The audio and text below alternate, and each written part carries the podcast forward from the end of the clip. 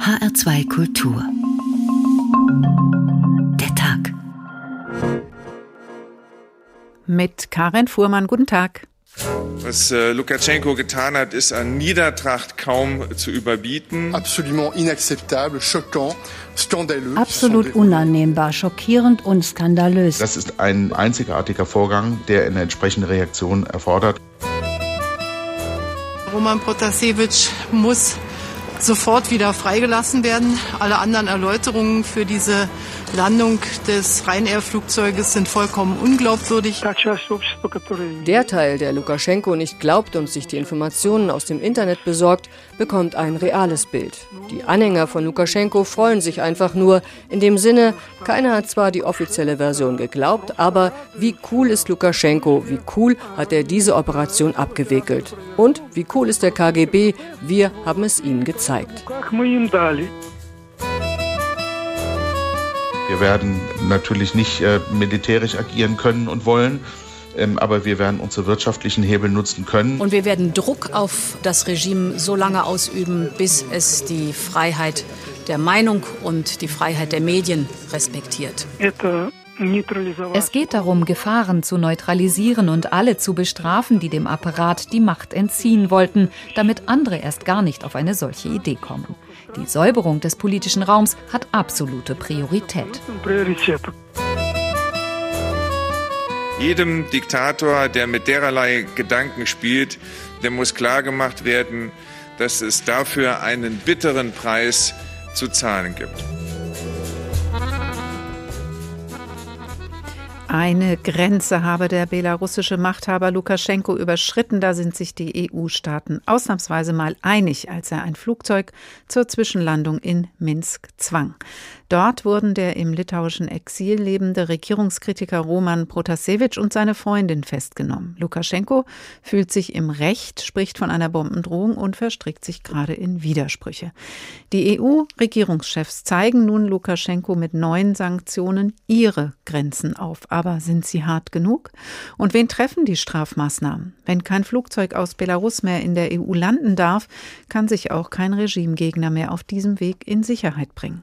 Seit der von Betrugsvorwürfen begleiteten Präsidentschaftswahl im August kommt Belarus nicht zur Ruhe. Die Proteste dauern an, mehr als 400 Regimegegner befinden sich in Haft und wie bei Protasevich ist oft wenig über ihre Situation bekannt. Grenzüberschreitungen. Wer stoppt Lukaschenko? haben wir heute getitelt und schauen uns die Situation genauer an. Lukaschenko regiert seit 27 Jahren und immer noch autoritär und repressiv. Was das bedeutet, davon wird uns in dieser Sendung eine Journalistin aus Minsk erzählen. Werden die internationalen Reaktionen auf die jüngste Eskalation Lukaschenko in die Schranken weisen können? Die Freilassung von Roman Protasevich und seiner Freundin fordern die EU-Staaten. Der deutsche Außenminister fordert, alle politischen Gefangenen freizulassen lassen. Unwahrscheinlich, dass diese Forderungen Erfolg haben werden. Warum? Das macht auch das Porträt des festgenommenen Regimegegners und Bloggers von Christina Nagel deutlich. Mit 16 macht Roman Protasevich das erste Mal landesweit Schlagzeilen. Er nimmt zum wiederholten Mal an einer Protestaktion gegen das Regime von Machthaber Lukaschenko teil und wird festgenommen. Das Foto, das zeigt, wie er abgeführt wird, geht durch die Medien. Für den jungen Mann mit den schulterlangen Haaren, der sich politisch für die oppositionelle Jugendorganisation Junge Front engagiert, ist es ein Schlüsselerlebnis, wie er damals in Interviews erzählt. Ich habe zum ersten Mal all diesen Dreck gesehen, der in unserem Land passiert. Ein einfaches Beispiel. Fünf riesige, schrankartige Sondereinsatzkräfte verprügeln eine Frau. Eine Mutter mit ihrem Kind wird in einen Gefängnistransporter verfrachtet. Menschen mit Tränengas auseinandergetrieben. Es war widerlich. Ich muss sagen, das hat alles dramatisch verändert. Der 16-Jährige fliegt von der Schule. Er fängt an, sich für Journalismus zu interessieren, schreibt Blogs. Denn die Behörden in Belarus haben Angst, wenn etwas öffentlich gemacht wird. Sie können jahrelang ein Problem ignorieren, aber sobald ein Beitrag in die Welt gesetzt wird, werden diese Probleme plötzlich gelöst. Erzählt er dem russischen YouTuber Juri Dud in einem Interview. 2014 ist er als Reporter in der Ukraine auf dem Maidan, später berichtet er von der ostukrainischen Front. Dass er selbst an der Seite des berüchtigten Bataillons Azov gekämpft und, wie Präsident Lukaschenko behauptet, Menschen getötet habe, dafür gibt es bislang keine Beweise. Die will nun allerdings der belarussische Geheimdienst KGB liefern. Entsprechende Geständnisse des 26-Jährigen sollen her, auch um zu untermauern, dass der Journalist in Wahrheit ein Terrorist ist, denn als solcher ist er seit Ende 2020 beim KGB gelistet. Ein erstes Geständnis wurde bereits im belarussischen Staatsfernsehen gezeigt. Ein kurzes Video, in dem er sagt, dass es ihm gut gehe, dass er im Untersuchungsgefängnis korrekt behandelt werde und sich schuldig bekenne, Massenunruhen organisiert zu haben. Ich kenne meinen Sohn und bezweifle, dass mit ihm alles in Ordnung ist, denn auf dem Video sind deutlich Prügelspuren zu sehen. Er ist sehr nervös, es sind nicht seine Worte, sagt sein Vater Dmitri, der um das Leben seines Sohnes bangt bangt und nicht müde wird, seine Freilassung zu fordern. Mein Sohn ist 26. Was hat er getan? fragt er immer wieder, auch wenn er die Antwort, die Sicht der Behörden kennt. Es geht vor allem um Protasevich frühere Tätigkeit als Chefredakteur der Internetplattform Nechta. Über vieles, sagt er seit 2019 im Exil lebende Blogger im Gespräch mit Dud, habe man neutral berichtet. Mit der Zeit aber, nach den bekannten Ereignissen, sind wir zu einer Art Politikern geworden. Über den Telegram-Kanal des Portals, das inzwischen in Belarus als extremistisch gilt, wurde zu Massenprotesten aufgerufen. Hier wurden Routen bekannt gegeben, Treffpunkte benannt. Bilder von Polizeigewalt gingen von hier aus in die Welt. Dass ihr Sohn nun selbst dieser Gewalt ausgesetzt ist, lässt die Eltern verzweifeln. Dass Präsident Lukaschenko Protasevich einen Terroristen, einen Bastard und Abschaum genannt hat, lässt nichts Gutes erahnen, in einem Land, in dem auch die Todesstrafe noch vollstreckt wird und Menschenrechtsorganisationen regelmäßig über Folter und Gewalt in Gefängnissen berichten. Christina Nagel über Roman Protasevich, festgenommen am Sonntag in Belarus. Dr. Astrid Sam mit dem Forschungsschwerpunkt Osteuropa und Eurasien bei der Stiftung Wissenschaft und Politik. Guten Tag. Guten Tag, ich grüße Sie. Protasevich wird ja vorgeworfen, für Proteste gegen Lukaschenko mitverantwortlich gewesen zu sein. Wie viel Einfluss hat er heute wirklich? Im Augenblick äh, ist er keine der vorrangigen handelnden Akteure auf Seiten der Opposition. Er ist eher eine Symbolfigur jetzt auch aus Sicht des belarussischen Regimes, weil er für den Telegram-Kanal Nechta steht, der letztes Jahr den, im August eine zentrale Rolle gespielt hat, als das Internet abgeschaltet war und die Proteste sich nach den Wahlen entfaltet haben. Da war er eine zentrale Informationsquelle und er hat auch die Proteste konkret unterstützt. Manche haben auch gesagt, koordiniert durch die Art und Weise der Informationen, die er zur Verfügung gestellt hat. Dahinter steht ja auch die Frage, gibt es überhaupt die Proteste, gibt es die Opposition? Ist das eine einheitliche Gruppe? Nein, von der Opposition zu reden ist nicht möglich.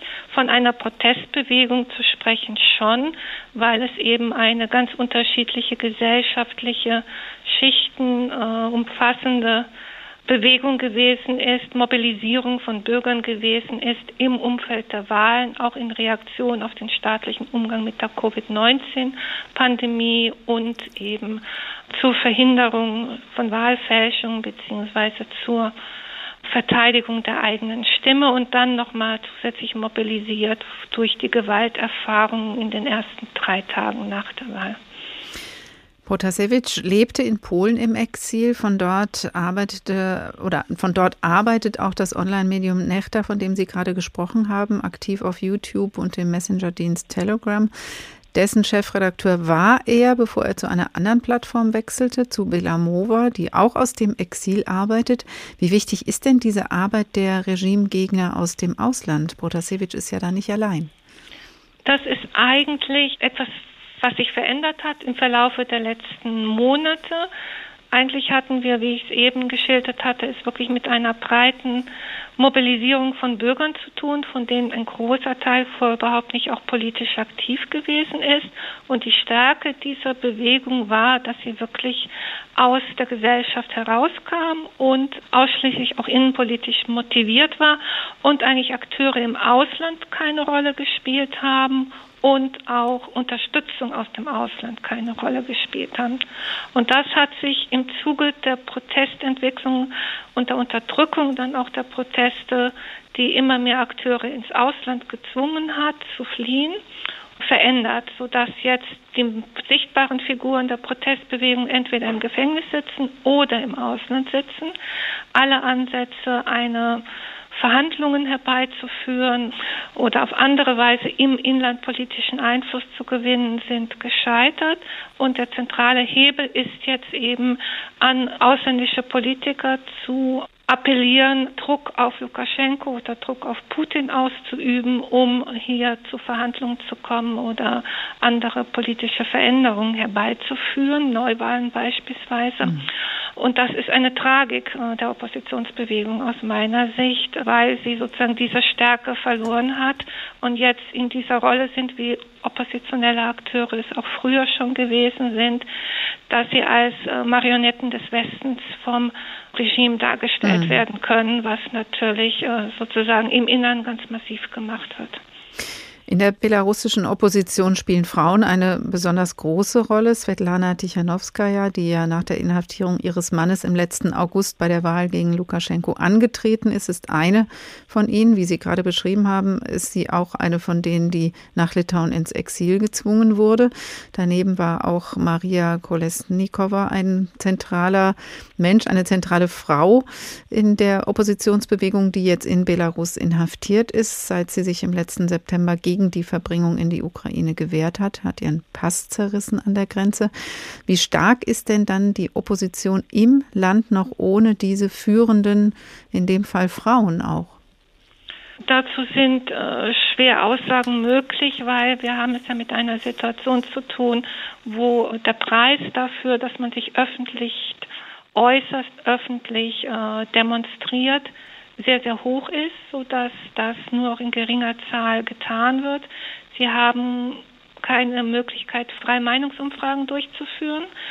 Auch jetzt gerade durch die neuesten Gesetzesänderungen ist sogar die Veröffentlichung von äh, durchgeführten Meinungsumfragen, die nicht staatlich autorisiert wurden, verboten, ein Straftatbestand. Und äh, das alles macht es sehr, sehr schwer überhaupt einzuschätzen. Äh, Sie können aber davon ausgehen, dass eben eine große Unzufriedenheit im Land vorhanden ist, auch ein hoher Vertrauensverlust staatlicher Organe und dass sobald es Lockeren gäbe, hier ein ganz anderes Aktivitätspotenzial sichtbar ist, aber es ist schwer zu quantifizieren. Es gab einige Online-Umfragen, die haben in etwa ergeben, dass 20 bis 30 Prozent jeweils aktiv die Protestbewegung äh, unterstützen oder das Lager Lukaschenko unterstützen, also das bestehende System unterstützen und Dazwischen gibt es etwa 40 Prozent, die sich versuchen rauszuhalten mhm. und dazwischen stehen. Es gibt Teile der Oppositionsbewegung, die ankündigen, es wird eine neue aktive Phase des Protests geben. Gestern wurde der politische Gefangene Witold Aschurok bestattet. Es gibt Zweifel an der angeblichen Todesursache Herzstillstand. Seit Sonntag nun sind Protasevich und seine Freundin in Haft. Stehen die Zeichen auf neue heftige Straßenkämpfe? Nein, das würde ich nicht sagen aus den genannten Gründen, dass der Preis sehr hoch ist zum einen und zum anderen auch die bisherigen Proteste, die ja beispiellos gewesen sind für die belarussische Geschichte, auch gezeigt haben, dass sie nicht in der Lage sind, Veränderungen herbeizuführen. Und deswegen herrscht eine ziemlich große Ratlosigkeit vor, wie Veränderungen herbeigeführt werden können. Und wenn solche Ansätze gefunden würden oder Chancen sich ergeben, dann wäre sicherlich auch eine neue Mobilisierung zu erwarten. Dr. Astrid Sahm mit dem Forschungsschwerpunkt Osteuropa und Eurasien bei der Stiftung Wissenschaft und Politik. Vielen Dank. Jetzt können Oppositionelle das Land noch schwerer verlassen, auch wegen des Landeverbots belarussischer Maschinen in der EU. Mal schauen, wie es weitergeht. Mit einer Journalistin, die noch in Minsk lebt und arbeitet, spreche ich gleich. Grenzüberschreitungen. Wer stoppt Lukaschenko? H2 der Tag. Tagebuch aus Minsk heißt die Kolumne in der Taz, in der Journalistinnen von der Situation in Belarus regelmäßig berichten. Dieser Eintrag stammt von Olga Dexnis aus dem letzten Dezember und führt uns in die Sauna, die hier Banja heißt. Als ich noch klein war und es in unserem Haus weder Gas noch fließend warmes Wasser gab, gingen wir mit Familien aus unserem Viertel in die russische Banja, um uns mit Birkenzweigen zu reinigen. Als ich dieses Mal in die Stadt kam, tauchte ich wieder in diese Erinnerung ein. Ich ging in die Banja. Heute hat die Miliz in der Zentralbankfiliale am Platz bei allen die Ausweise kontrolliert, sagt eine Frau im fortgeschrittenen Rentenalter, während sie unter der Dusche steht und das Shampoo aus ihren Haaren spült. Die Miliz führt Buch über die Bürger, die auf den Platz kommen. Dabei waren die nur da, um die kommunalen Dienstleistungen zu bezahlen, und man hat sie gleich zu so einem Stützpunkt gebracht. Mein Mann und ich gehen seit August zu den Protestveranstaltungen, sagt eine Frau um die 50, während sie eine Kaffeemaske aufträgt. Leute in Schwarz fotografieren uns dabei und zu Hause haben wir jetzt immer Angst, Unbekannten die Tür zu öffnen. Sie haben uns eingeschüchtert. Wissen Sie, was ich denke? Wenn es kein Internet gäbe und diese ganzen Websites wäre alles gut, resümiert eine andere Rentnerin und übergießt im Dampfraum die heißen Steine mit Wasser. Nicht dieses Covid, keine Proteste, man sollte weniger lesen. Und ich denke, dass alle diese Demonstranten Nichtsnutze sind, sagt eine alleinerziehende Mutter mehrerer Kinder, die vor kurzem mit Hilfe staatlicher Unterstützung eine Zwei-Zimmer-Wohnung gebaut hat. Was fehlt dem Typen, der in der Provinz 300 Dollar im Monat verdient? Warum geht er auf diesen Platz? Hat er nichts zu tun? Sehr feuchter Dampf, sage ich schließlich. Das macht das Atmen hier heute schwer. Olga Dexnis schrieb diese Zeilen am 22. Dezember 2020 in der Taz Tagebuch aus Minsk, heißt die Kolumne. HR2 der Tag. Die erzwungene Zwischenlandung eines Fluges von einer zur anderen Stadt innerhalb der EU über Minsk und die Landung dann in Minsk durch den belarussischen Machthaber Lukaschenko ist beispiellos. Die anschließenden Festnahmen des Regimekritikers Protasevich und seiner Freundin Sofia Sapega lässt die Welt einmal wieder auf Belarus blicken. Die Flugzeugentführung ist allerdings nur der Höhepunkt des brutalen Vorgehens Lukaschenkos gegen die Demokratiebewegung seit der Präsidentschaftswahl im vorigen Sommer. Von mehreren hundert Häftlingen der Opposition wird ausgegangen, genaue Zahlen sind nicht öffentlich. Inhaftiert war auch auch Katharina Borisewitsch vom unabhängigen Newsportal Tut bei. Vor einer Woche wurde sie freigelassen. Keine Nachricht, die Erleichterung brächte, wie Carla Engelhardt bei der Freilassung berichtete. Katerina Borisjewitsch steht im Regen und gibt ihr erstes Interview in Freiheit. Was sie zuerst tun möchte? Natürlich alle Nächsten und Verwandten umarmen, Mamas Borscht und Käsepfannkuchen kosten und überhaupt möchte ich schnell in mein Dorf fahren und dort Blumen pflanzen.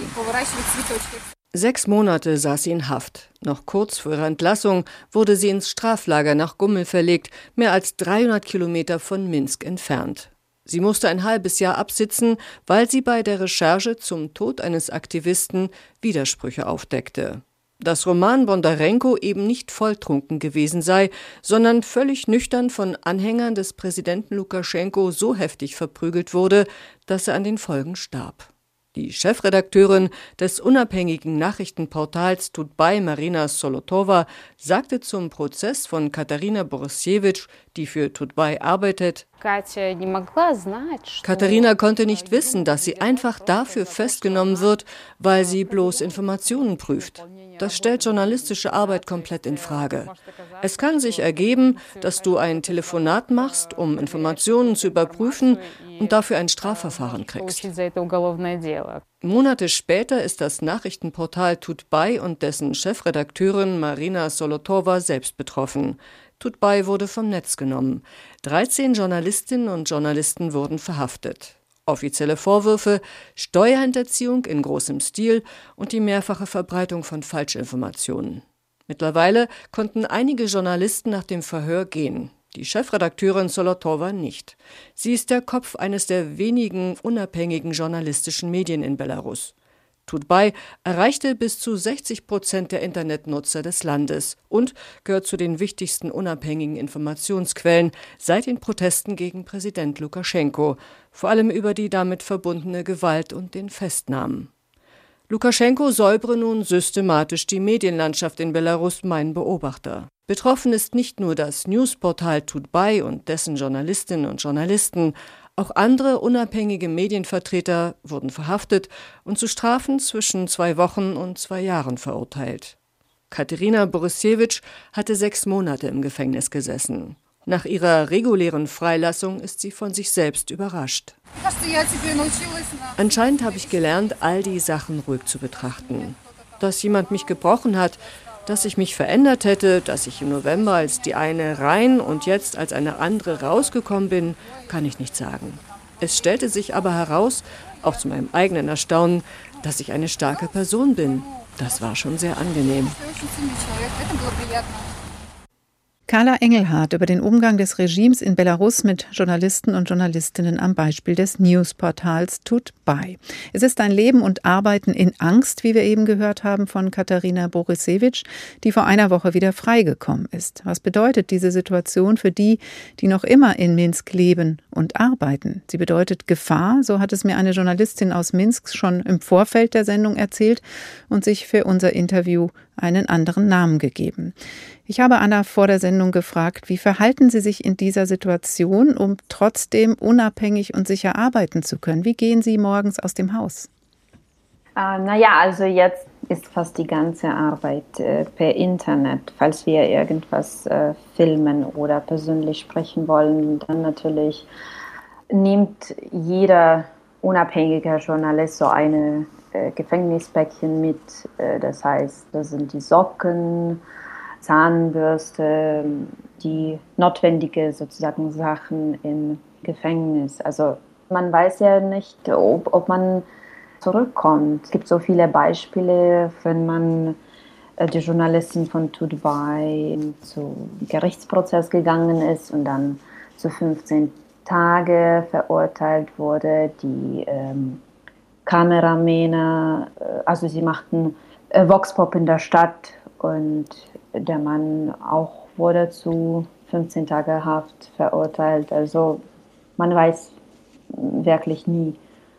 Also Vox Pop heißt ja, Sie sind auf der Straße, sprechen mit Menschen über die Situation. Fragen Sie sich da manchmal, ja, an wen gerate ich? Wer kann das sein, der da vor mir steht? Bedeutet vielleicht auch jemanden, den ich befrage, eine Gefahr? Normalerweise, also die Menschen, die äh, Polizisten sein könnten, die antworten überhaupt nicht die, die Fragen. Sie verfolgen die Journalisten. Man kann sehen, ähm, dass jemand immer hinterherläuft. Und ja, manchmal ist es äh, eine Gefahr, manchmal nicht. Das heißt, Sie sind auch selbst schon festgenommen worden? Ja, aber nicht zu 10 oder 15 Tage verurteilt. Ja, also das ist ganz normal, wenn man jetzt auf der Straße ist mit Kamera oder Mikro oder noch irgendwas. Das ist ganz gewöhnlich, wenn man hier festgenommen wird. Können Sie dann noch einen Anwalt anrufen oder was machen Sie in so einer Situation? Es kommt darauf an, es ist immer unterschiedlich. Es hängt von, von den konkreten Menschen, von den konkreten Polizisten ab. Manchmal nicht, manchmal schon, aber manchmal hilft äh, Anwalt sowieso nicht. Also wir wissen jetzt, das Gesetz in Belarus seit vielen Monaten nicht mehr funktioniert und der Richter wird sowieso Entscheidungen treffen, dass das ihm von, von oben gesagt wird. Also, es ist immer ähm, nicht nach dem Gesetz, würde ich jetzt sagen so. Der Regimekritiker Protasevich, der jetzt festgenommen wurde, hat ja aus dem Ausland gearbeitet. Sie sind in Minsk. Wie unabhängig können Sie denn da noch berichten im Moment, wenn Sie jetzt auch auf der Straße sind oder zu einem Ort fahren, von dem Sie berichten wollen? Geht Ihnen da manchmal auch durch den Kopf, was lasse ich vielleicht lieber weg, um nicht in Gefahr zu geraten? Ja, das schon. Also Selbstzensur, das es gibt schon. Ähm, wir hatten so einen Fall vor ein paar Wochen, wo äh, die lokale Zeitung hat ein Interview mit äh, Svetlana Tichanowska gemacht und diese, diese Interview wurde als extremistisch anerkannt und der Chefredakteur und die, die ganze Redaktion wurde bestraft. Und nach diesem Fall natürlich jetzt alle Redaktionen fragen sich, ob sie überhaupt irgendwelche Kommentare jetzt von Svetlana Tichanowska veröffentlichen können. Und ja, manche weigern sich schon, irgendwelche Statements von, von Tjanowska zu veröffentlichen, weil das zur Strafe bringen kann. Jetzt waren Sie eben, wie Sie beschrieben haben, selbst auch schon ähm, festgenommen worden. Sie kennen Fälle von anderen, die festgenommen wurden. Ist das für Sie, auch gerade wie Sie es jetzt eben beschrieben haben, an dem Beispiel nachvollziehbar, wann Behörden eingreifen, wann die Polizei eingreift oder ist das eher willkürlich? Man weiß nicht so genau, was da passiert? Teilweise, das ist willkürlich natürlich, aber teilweise kann man schon irgendwie Prognose machen, sozusagen, was zum Beispiel mit dem Tudbay passierte. Äh, das prognosierten viele unabhängige Experten und Journalisten. Was nicht prognosierbar war, also Niveau von, von der Repressionen von Tudbay sind jetzt zurzeit 15 Journalisten in Haft, 15 Mitarbeiter sozusagen. Dieser Niveau hat äh, keiner erwartet. Aber dass, dass sie greifen werden, das, das war klar. Es gibt ja dann durchaus auch Gerichtsprozesse, über die auch Sie berichtet haben. Wenn Sie sich diese Gerichtsprozesse dann anschauen und vielleicht auch an Protasevich denken, gibt es noch vor Gericht eine Chance auf Gerechtigkeit? Überhaupt nicht. Schon lange nicht. Also es wird die, diese politische Gerichtsprozesse, sie sind politisch, sie sind nicht nach, nach dem Gesetz. Das, das zeigen mehrere Prozesse und auch äh, der Prozess gegen äh, Katerina Borisevich äh, war geschlossen, überhaupt geschlossen. Wir wissen überhaupt nicht, was hinter der Türen passierte und das zeigt auch, es gibt keine Gerechtigkeit also in den politischen Prozessen jetzt. Das, was Sie erzählen, Anna, klingt bedrohlich, klingt sehr schwierig auch für die Arbeit unabhängigen Journalismus und für Ihre Arbeit. Was gibt Ihnen Kraft, weiterzumachen oder denken Sie manchmal daran aufzuhören? Naja, zum Beispiel der Mann von ähm, einer von Journalistinnen, die ähm, zu zwei Jahren Haft verurteilt wurde, er hat gesagt, das Einzige, was wir machen können, ist weiterzuarbeiten und weiter die Wahrheit veröffentlichen. Das ist genau das, wovor sie Angst haben. Ist es für Sie dann auch wichtig, in Minsk zu sein oder haben Sie schon mal darüber nachgedacht, auszureisen? Naja, wir haben schon so viele Menschen, so viele Journalisten im Ausland schon man kann nicht so viel zu machen von Ausland. Die Protagonisten, die Ereignisse, das ist alles hier und das macht Sinn, hier weiter zu bleiben und hier auch weiter zu berichten. Und außerdem, wir wissen ja nicht, ob es äh, morgen noch Internet geben würde.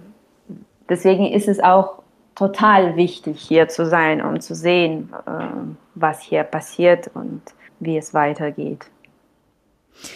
Vielen Dank an Anna. Vielen Dank auch für diese Offenheit. So hat sich diese Journalistin aus Minsk zu ihrer eigenen Sicherheit für dieses Interview genannt. Wir wünschen Ihnen alles Gute. Vielen Dank. Grenzüberschreitungen. Wer stoppt Lukaschenko? HR2 der Tag. Mit der Kolumne Tagebuch aus Minsk begleitet die Taz die Entwicklungen in Belarus. Hier ein Eintrag vom 13. Januar diesen Jahres von Janka Belarus. Auch dieses Pseudonym soll die Autorin schützen. Die Belarusen haben ein historisches Wappen in Form eines Schildes, das einen Reiter mit einem Schwert zu Pferde darstellt. Doch nachdem Alexander Lukaschenko Präsident geworden war, leitete er einen Prozess ein, um die staatlichen Symbole zu verändern. Und wir bekamen ein Wappen, das dem aus Sowjetzeiten, genannt Trauerkranz, sehr ähnlich sah. In dieser Komposition sowie in dem Kinderspiel Finde fünf Unterschiede gab es einige wenige Neuerungen weniger Sterne, Hammer und Sichel waren aus der Mitte verschwunden, genauso wie die Slogans. Der Kranz war nicht von einem roten, sondern einem rot-grünen Band umrundet. Doch nach einigen Jahrzehnten beschloss das Justizministerium auch dieses Bild etwas abzuwandeln. Die Kontur des Landes ist jetzt in Gold anstatt grün gezeichnet. Auch die Formen von Ähren, Kleeblättern und Flachs haben sich geändert. Die Farbe der Kontinente ist jetzt nicht mehr blau, sondern dunkelorange. Der Erdball hat sich etwas gedreht. Jetzt sieht man auch den Teil Europas, wo sich Belarus befindet. Das kosmetische Dekor des neuen Wappens personifiziert das, was Lukaschenko 26 Jahre in Politik und Wirtschaft versucht hat. Etwas verändern und dabei nichts zu verändern. Die gefakten Veränderungen der nationalen Symbolik werden mit Sarkasmus kommentiert. Anstelle eines Kranzes hätten sie Stacheldraht zeichnen sollen. Mir gefällt das nicht. Die schnurrbärtige Schnauze im goldenen Rahmen in der Mitte ist zu bescheiden geraten. Ich denke, dass sich das Volk in den vergangenen Monaten selbst für eine Flagge und ein Wappen entschieden hat. Es lebe Belarus. Tagebuch aus Minsk heißt die Kolumne der Taz, aus der dieser Eintrag vom 13. Januar 2021 stammt. Wir blättern später noch weiter. HR2 der Tag. Die Weltgemeinschaft ist empört angesichts des jüngsten Umgangs Lukaschenkos mit der Opposition. Die Flugumleitung nach Minsk bedeutet eine Grenzüberschreitung in dreierlei Hinsicht, betonte der deutsche Außenminister Heiko Maas. Sie sei ein dreifacher Angriff, einer auf die Sicherheit des Luftverkehrs, auf die Pressefreiheit und auf die europäischen Bürger. Bürgerinnen und Bürger an Bord. Nur auf russische Unterstützung kann sich Lukaschenko verlassen. Und das hat Geschichte. Christina Nagel über die Hintergründe der russisch-belarussischen Beziehung an einem Tag vor einem weiteren Treffen von Alexander Lukaschenko mit Wladimir Putin. Es ist das dritte Treffen der beiden Präsidenten in diesem Jahr und sicher wird es auch dieses Mal ein paar schöne Bilder für das Familienalbum geben. Schließlich geht es immer auch darum, Harmonie und Geschlossenheit zwischen den Bruderstaaten zu demonstrieren. Bei den Programmen, die den Unionsstaat weiter voranbringen sollen, komme man gut voran, hatte Präsident Lukaschenko beim letzten Treffen gelobt. Jetzt fügte er an. Für uns ist wichtig, dass diese Lokomotive sich weiter bewegt, dass sie nicht stoppt. Worte, die in Moskau zwar gern gehört werden, die aber niemand richtig ernst nimmt. Jeder wisse, dass Lukaschenko eine klare Priorität habe, sagt der Politologe Dmitri Areschkin, den eigenen Machterhalt. Dafür ist er bereit, alles Mögliche zu sagen, beliebige Versprechungen zu machen, die im Endeffekt natürlich nicht erfüllt werden. Das wisse auch der russische Präsident nur zu gut, weshalb bei ihm trotz der üblichen freundschaftlichen Gesten auch eine gewisse persönliche Abneigung zu spüren sei. Einfach weil Lukaschenko ihn im Laufe seiner 20-jährigen Regierungszeit systematisch betrogen hat. In Erinnerung geblieben sein dürfte vor allem der Dezember 2019. Damals ließ der belarussische Präsident eine Zeremonie platzen, auf der Verträge für eine verstärkte Integration der beiden Unionsstaaten hätten unterzeichnet werden sollen. Ich habe doch mit Ihnen, dem Volk, keinen modernen, unabhängigen Staat gegründet, um ihn dann zu beerdigen. Ließ Lukaschenko wissen und inszenierte sich zu Hause als derjenige, der verhindert habe, dass Belarus vom großen Bruder geschluckt wurde. Später warf er dem Kreml vor, die brüderlichen Beziehungen zu einer biederen Partnerschaft verkommen zu lassen haben. Der Tonfall änderte sich erst nach der umstrittenen Präsidentschaftswahl, als Lukaschenko durch die Proteste unter Druck geriet. Plötzlich war wieder von Freundschaft und Brüderlichkeit die Rede. Wir haben eine Pause eingelegt. Es kann sein, dass sie zu lang war. Danke an Putin, meinen Freund. Der russische Präsident leistete Schützenhilfe und wird dies jetzt wohl auch wieder tun, nicht aus Bruderliebe, sondern aus taktischen Gründen. Wladimir Putin weiß, dass Lukaschenko nicht zuletzt durch die neuen EU-Sanktionen wirtschaftlich massiv unter Druck steht, dass er fürs Erste wieder am Tropf des großen Bruders hängt. Schon im Februar betonte Wladimir Putin wohl nicht ganz zufällig die Dimension der Abhängigkeit. Russland bleibt der größte Wirtschaftspartner von Belarus. Mit etwa 50 Prozent sind wir der größte Investor. Über 4 Milliarden US-Dollar wurden von russischen Unternehmen in die belarussische Wirtschaft investiert. Der russische Präsident kann jetzt von Lukaschenko Gegenleistungen fordern, weil dieser mehr denn je auf Russlands Rückendeckung angewiesen ist. Fürs Erste ist es also vorbei mit Lukaschenkos erfolgreichem Lavieren zwischen Ost und West. Christina Nagel über die Beziehungen zwischen Alexander Lukaschenko und Wladimir Putin. Wilfried Jilge ist Osteuropa-Experte am Zentrum für internationale Friedenseinsätze. Guten Tag, Herr Jilge. Guten Abend. Hallo. Hallo. Lukaschenko hat noch im letzten August zur Wahl seine Gegner als Marionetten Russlands dargestellt. Er lavierte lange, das hat die Kollegin ja auch gerade beschrieben, zwischen Russland und dem Westen. Jetzt spricht er sogar von einer möglichen bevorstehenden NATO-Invasion. Warum orientiert er sich Ihrer Einschätzung nach jetzt völlig nach Russland? Weil er ähm, auch diese Orientierung nach Westen oder sagen wir besser das taktische, zeitweise taktische Ausschlagen zur EU ähm, nur benutzt hat, äh, um seinen inneren Machterhalt zu sichern. Äh, ihm ging es nicht und nie und zu keinem Zeitpunkt um eine wirklich ernsthafte äh, Integration oder um Integrationsschritte oder um eine Annäherung zur EU, ähm, wo er etwa ähm, hätte bestimmte rechtsstaatliche äh, Prinzipien ähm, einhalten müssen, denn das hätte seine innere Macht nur gefährdet. Insofern äh, angesichts äh, der, des Abrutschens oder der, der fehlenden Unterstützung in der eigenen Gesellschaft ähm, äh, lehnt er sich jetzt noch enger an Moskau an, wovon Belarus in seiner Amtszeit ja sowieso schon wirtschaftlich sehr abhängig war. Jetzt könnte man denken, es gibt auch einen Grund für mehr Verstimmung mit Russland. Die ebenfalls verhaftete Freundin von Roman Protasevich ist Russin. Sofia Sapega studiert Völkerrecht und EU-Recht. Stört sich Putin wirklich gar nicht an der Verhaftung einer russischen Bürgerin? Das wissen wir nicht so genau. Ähm, es ist durchaus vorstellbar, dass äh, die Eskapaden und äh, zum Teil absurden ähm, Aktionen von Lukaschenka auch nicht unbedingt gern gesehen werden in Moskau. Aber man muss immer sehen, auf der anderen Seite weiß Moskau, dass äh, Belarus mit diesen Aktionen, mit denen es das eigene Land sozusagen zu einer Grauzone macht und sich immer weiter isoliert, ähm, ähm, äh, dass Belarus immer abhängiger wird und dadurch auch einfacher zu handhaben hat. Äh, Russland, äh, für Russland ist Belarus sehr wichtig. Es gilt als Teil der russischen Welt, im Grunde genommen Kerneinflusszone Russlands.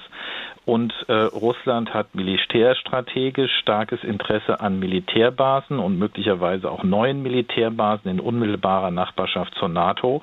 Und zum anderen fürchtet ja auch Moskau jegliche demokratische Revolution, Farbrevolution. Es gehört zu den Prämissen russischer Außenpolitik, alles zu verhindern, dass sozusagen im antizipierten, vom Kreml antizipierten Vorgarten alternative politische Modelle entstehen, die hm. die eigene Autokratie unter, unterminieren können. Also da gibt es auch ein taktisches Interesse von russischer Seite. Ist äh, die, natürlich die Frage, wie weit geht das? Gemutmaßt wird unter anderem von britischer Seite, dass es eine russische Beteiligung möglicherweise sogar gab an der Umleitung dieses Fluges und den Verhaftungen. Moskau bestreitet die Vorwürfe. Für wie wahrscheinlich halten Sie das? Also belegen äh, kann man das nicht, aber denkbar ist es durchaus. Auch bei dem unterstellten Putschversuch, äh, der angeblich ja stattgefunden haben soll gegen Lukaschenko vor wenigen Wochen, haben ja KGB und FSB ähm, eng zusammengearbeitet.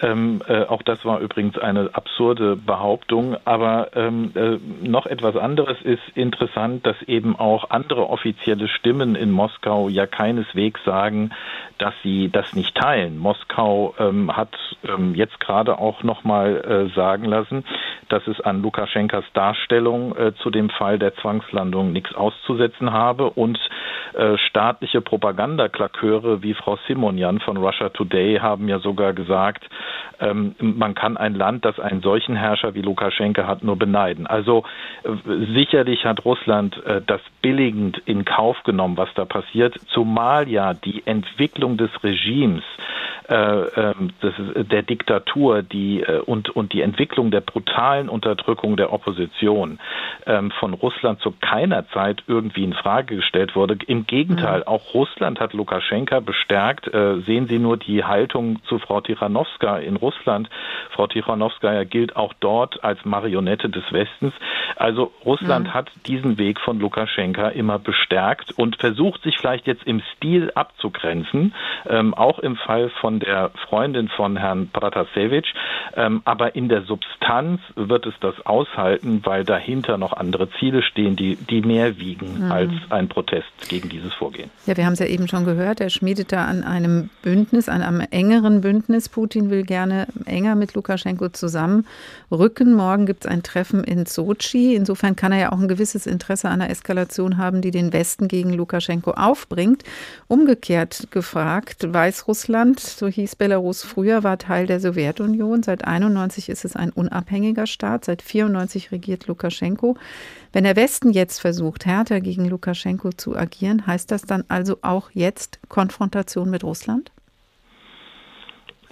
In jedem Fall äh, muss äh, der Westen, äh, die EU in enger Abstimmung äh, mit dem Verbündeten USA äh, und auch Großbritannien überlegen, wie man sich gegenüber diesen Autokratien verhält. Ähm, es reicht auf jeden Fall nicht aus, immer nur defensiv zu reagieren, wenn neue rote Linien überschritten äh, werden, wenn internationales Recht, internationales Seerecht, siehe Schwarzes Meer, immer weiter außer Kraft gesetzt wird. Und deswegen muss die EU zu einer langfristigen Strategie kommen, positive Angebote zu machen äh, an die Nachbarn in der Region, eben weil man einen direkten Einfluss auf solche Autokratien nur schwer hat. Ähm, und gleichzeitig muss man denen, die für Veränderung und für positive Verhältnisse eintreten, ein Angebot machen. Also die mhm. jetzigen Sanktionen zum Beispiel, die richtig sind, äh, die sollte man auch äh, verbinden mit Angeboten äh, für die Oppositionellen in Belarus, mhm. damit sie ähm, sozusagen nicht isoliert werden, sondern auch in der EU willkommen sind, um vielleicht auch für ein mhm. zukünftiges Belarus dann zur Verfügung zu stehen. Das Thema Sanktionen werden wir gleich noch vertiefen. Wilfried Jilge, Osteuropa-Experte am Zentrum für internationale Friedenseinsätze, vielen Dank. Grenzüberschreitungen. Wer stoppt Lukaschenko? Der Tag in H2 Kultur. Und noch einmal blättern wir in die Kolumne der Taz, Tagebuch aus Minsk. Diesen Eintrag von 5. Februar hat wieder Olga Dexnis verfasst. Im Januar ging Lyubov Salac, Mutter zweier kleiner Kinder, mit ihrer Freundin im Zentrum von Grodno spazieren.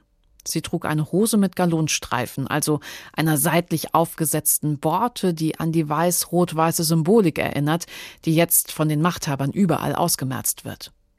Es war ein ganz normaler freier Tag, keine Demos oder Protestveranstaltungen, erzählt Jubow.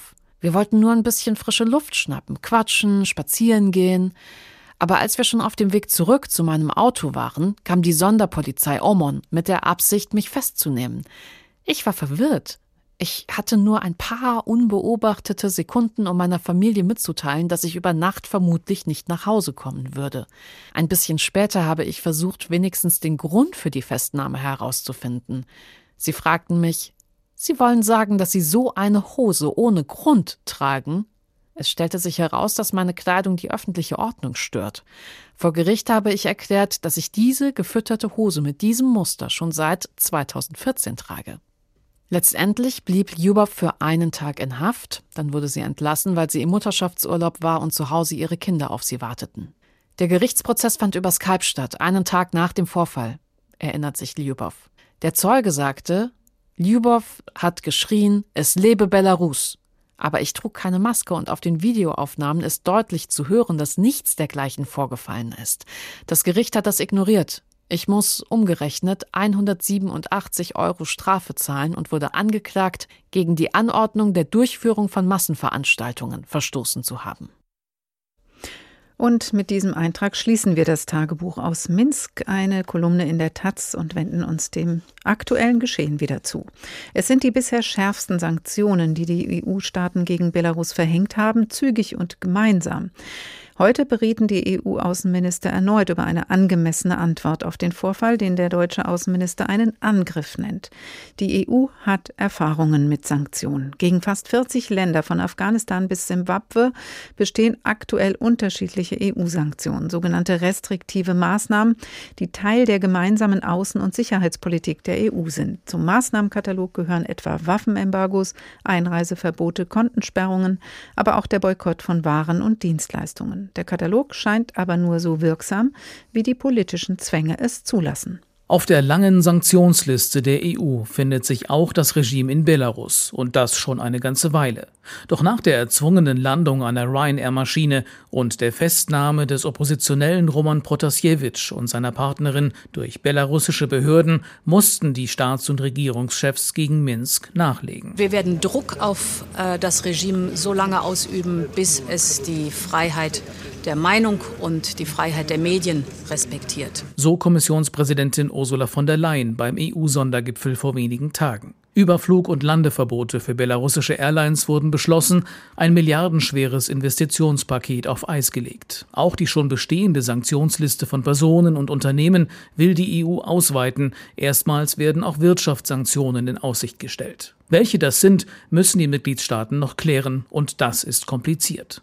Nicht nur, weil so etwas immer einstimmig beschlossen werden muss, sondern auch, weil alle Sanktionen gemäß der EU-Leitlinien nicht nur angemessen und juristisch wasserdicht, sondern auch zeitlich überprüfbar, gezielt und natürlich auch wirksam sein sollen, ob nun gegen Staaten oder Personen. Jedenfalls hat sich der belarussische Machthaber Alexander Lukaschenko bislang von keinem der schon geschnürten Sanktionspakete beeindrucken lassen, auch wenn bereits fast 90 Belarussen und sieben staatsnahe Unternehmen davon betroffen sind und obwohl Lukaschenko selbst nicht mehr in die EU einreisen oder dort auf mögliche Konten zugreifen darf. Tatsächlich ist es nicht einfach für die EU, das autokratische Regime in Minsk empfindlich zu treffen, ohne den Menschen im Land, die unter großen Repressionen leiden, das Leben noch schwerer zu machen. Dabei ist es genau der Anspruch der EU, mit Sanktionen Menschenrechte und Demokratie zu schützen. Doch diesem Anspruch werden häufig Grenzen aufgezeigt. Beispiel China. Um ein Zeichen gegen die Misshandlung der muslimischen Minderheit der Uiguren zu setzen, verhängt die EU im Frühjahr Sanktionen gegen vier chinesische Funktionäre. Prompt setzt Peking EU-Abgeordnete auf eine schwarze Liste.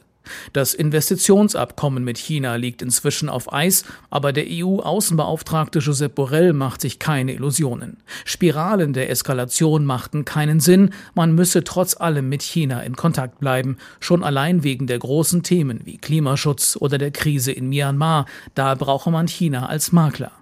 Realpolitische Zwänge machten Sanktionen extrem schwer. Das gelte für das Verhältnis zu China, zur Türkei und erst recht im Falle von Russland. Russland driftet weg von den europäischen Werten. Es wird mehr und mehr zu einem autoritären Staat. Man denke an den Fall Nawalny, an die Cyberattacken, Desinformationskampagnen, die Tatsache, dass Moskau sich nicht an das Minsker Abkommen zum Frieden in der Ostukraine hält. Die EU muss darauf reagieren, so wie sie es es bereits getan hat. Wir müssen aber auch weiter mit Russland sprechen. Es ist ein Nachbar, ein gefährlicher Nachbar, aber wir haben gemeinsame Interessen. Man denke an das Iran-Nuklearabkommen oder an den Klimawandel.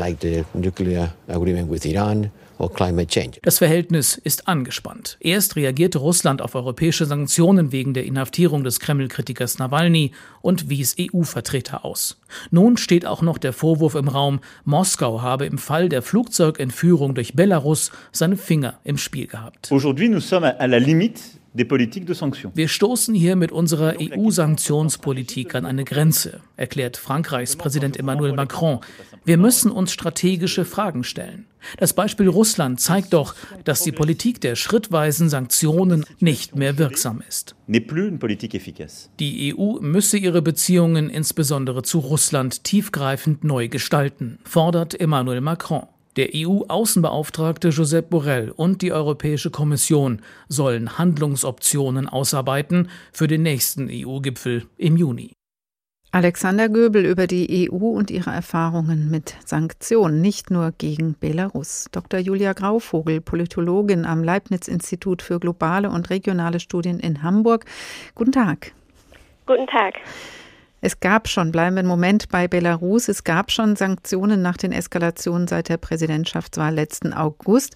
Was haben denn diese Sanktionen gegen Belarus bisher bewirkt? Ja, diese Sanktionen richteten sich, wie wir gerade gehört haben, gegen Individuen, aber auch schon gegen sieben Firmen. Und natürlich war das oder ist das für die Individuen eine gewisse Einschränkung, nicht mehr so wie bisher reisen zu können und nicht mehr auf Finanzwerte in der EU zugreifen zu können. Dennoch hat das nicht dazu geführt, dass sich diese Personen jetzt vom belarussischen Regime abgewendet hätten. Und das war, glaube ich, auch nie die Erwartung der EU. Es ging vielmehr darum, ein, ein klares Signal der Unterstützung für die äh, Oppositionellen und für die Demokratiebewegung im Land zu senden. Wir haben eben gehört, es ist ein kompliziertes Instrument. Diese Sanktionen sind nicht so eindimensional. Was können denn die verschärften Sanktionen wie Überflug- und Landungsverbote bewirken oder auch die individuellen Einschränkungen, die jetzt nochmal verschärft wurden? Oder vielleicht auch die Sanktionsspirale, über die geredet wird, die besonders auf Wirtschaftsstruktur und Zahlungsverkehr abzielt. Ist das ein mächtigeres Instrument? Also es ist gar nicht so einfach, die Sanktionen weiter zu verschärfen, insbesondere für die Individuen, weil wie wir gerade auch schon gehört haben, müssen diese juristisch wasserdicht sein. Das heißt, die EU versucht immer einen sehr unmittelbaren Bezug zu dem sanktionierten Verhalten herzustellen und es stehen ja nun schon fast 90 Individuen auf dieser Liste. Das heißt, dort weitere Individuen zu identifizieren, wird durchaus schwierig. Ähm, die EU dreht aber schon an der Sanktionsspirale, indem jetzt eben auch Wirtschaftssanktionen für bestimmte staatliche Unternehmen oder sogar für ganze Sektoren in den Blick genommen vorgenommen werden und die sind natürlich eine stärkere wirtschaftliche Einschränkung. Nichtsdestotrotz glaube ich nicht, dass allein über den wirtschaftlichen Druck dieses Regime zum Einschränken gezwungen werden kann. In der Vergangenheit gab es Befürchtungen, dass sich Belarus dann einfach stärker noch Richtung Russland wenden würde. Und das ist auch etwas, was wir in der aktuellen Situation beobachten können. Aber die Frage ist ja immer, Frau Grauvogel, die Sie ja auch zu Sanktionen forschen, was ist die Alternative? Politische Forderungen gibt es natürlich auch, die nach Freilassung, haben jetzt gerade die G7-Außenminister nochmal gestellt, Freilassung von äh, Protasevich. Wirkt denn das? Also kann man überhaupt mit irgendwelchen Forderungen oder Maßnahmen Lukaschenko zum Einlenken bringen? Ich glaube, es geht nicht nur darum, mit diesen Sanktionen Lukaschenko wirklich zum Einlenken zu bewegen, sondern vielmehr geht es darum, ähm, seitens der EU einen klaren Standpunkt zu beziehen und zu zeigen, dass man, wenn es um die Unterstützung von Menschenrechten, um die Förderung von Demokratie geht, sich nicht von diesen realpolitischen Zwängen, die in dem Beitrag auch angesprochen wurden, einschränken lässt, sondern dass man dort eine klare Position bezieht. Und das hat die EU jetzt in dem aktuellen Fall relativ deutlich und relativ schnell für EU-Verhältnisse äh, fast unglaublich schnell beschlossen. Ähm, das heißt, es geht auch sehr stark um, um diesen Kommunikationsaspekt von Sanktionen, dass man an der Seite der Oppositionsbewegung im Land steht. Die Frage oder das Problem ist ja eben auch immer, wie gehört, immer bei Sanktionen, trifft man die Richtigen? Trifft man die Eliten? Trifft man das Regime oder trifft man eben doch die Bevölkerung? Gibt es da ein Rezept, dass man eben bestimmte Sanktionen doch eher ziehen sollte als andere? Also man versucht natürlich mit diesen gezielten Sanktionen, die sich gegen Individuen und gegen einzelne Firmen richten, nur die politische Elite des Landes zu treffen oder die wirtschaftliche Elite und eben nicht die breitere Bevölkerung. Aber es gibt auch immer einen gewissen Zielkonflikt. Je umfassender die Sanktionen sind, desto härter trifft man das Regime natürlich wirtschaftlich.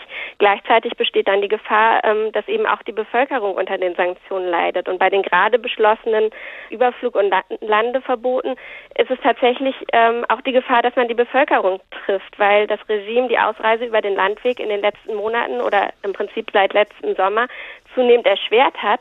Und für die oppositionelle Bewegung im Land stellt sich natürlich jetzt schon die Frage, wie man noch außer Landes kommt, ähm, wenn auch der Luftweg so dicht gemacht wurde. Das heißt, man ist immer in einem Zielkonflikt zwischen einer Verschärfung des wirtschaftlichen Drucks oder auch des politischen Drucks auf das Regime und dem Versuch, die breitere Bevölkerung oder auch die Oppositionellen und die Demokratiebewegung im Land nicht zu treffen. Mhm. Und wenn man auf die Wirtschaft zielt, dann kann es auch zu Versorgungsengpässen kommen, was wiederum dann die Bevölkerung auch trifft. Sie haben ja zum Erfolg von Sanktionen geforscht, Frau Grauvogel. Wie müssen die denn angelegt sein, damit sie wirken und die richtigen treffen? Schnell, stark, gut begründet? Also vor allen Dingen schnell und äh, gut begründet. Ich habe ähm, zu Sanktionen in verschiedenen Ländern geforscht und dort auch Interviews mit der Zivilgesellschaft und mit Oppositionellen geführt und mich hat immer wieder überrascht, wie genau auf die Begründung der EU geguckt wird. Das heißt, es ist sehr wichtig, dass man die Sanktionen unmittelbar in Bezug setzt mit den politischen Missständen in dem Land, mit äh, den Repressalien des Regimes. Und das hat die EU jetzt in diesem Fall äh, für ihre Verhältnisse sehr schnell und sehr entschieden und sehr klar in der Kommunikationsstrategie gemacht. Und das ist ein sehr wichtiger Baustein, damit Sanktionen wirken. Dr. Julia Grauvogel, Politologin am Leibniz-Institut für globale und regionale Studien in Hamburg. Vielen, vielen Dank.